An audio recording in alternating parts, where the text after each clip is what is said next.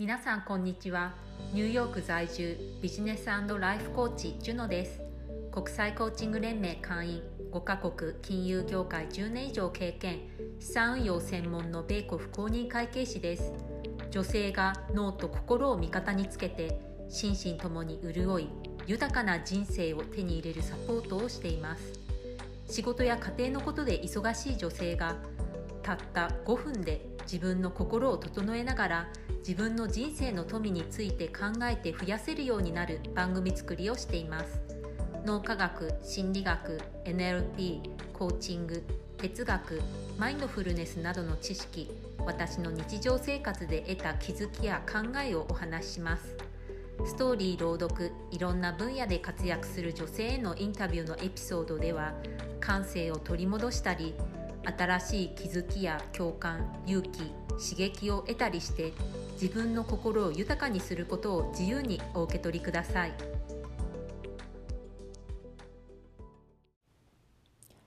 今日はさっさと離れた方がいい上司の見分け方についてお話しします。皆さん今まで苦手な上司嫌な上司と一緒に働いたことはありますか？どんなところが嫌だったのでしょうか？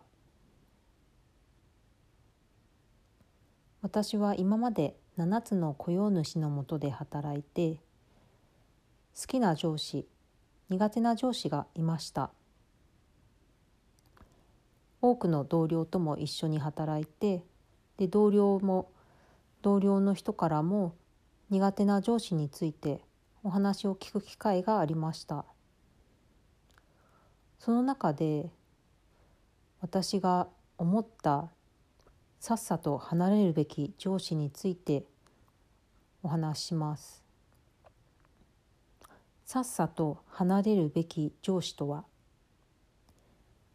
どんな上司でしょうか？人格否定をする上司です。人格というのは性格ですね。例えばネクラだから良くないとかダメとかあとはあなたには無理とか。否定する人格否定性格を否定するようなことを言う上司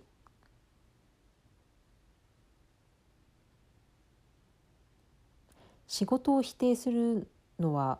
分かりますけれども人格を否定するのはひどいと思うんですよね。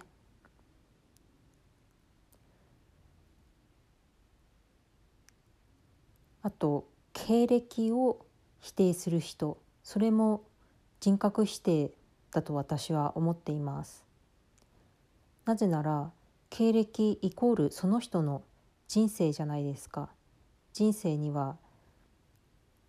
今までの人生を否定したらその人自体を否定することになると思うんですよね。なので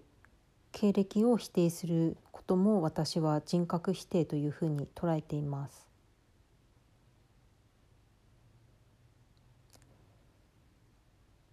そういう上司に出会ってしまったら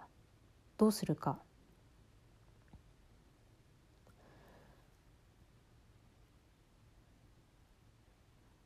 その上司と1対1で2人で常に綿密にコミュニケーションをとる常に話すような状況であるならさっさと離れることをお勧めします。なぜならその人から人格否定される時間が長くてそれが毎日続いていると鬱になってしまうと思うんですよねなのでそうなる前に離れた方がいいと思います。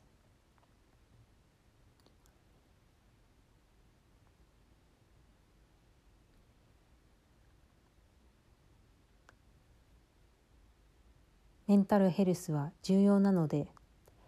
そういう上司に出会ってしまって綿密にコミュニケーションをとる関係。そういう距離感である場合にはできるだけ早く離れることをお勧めします。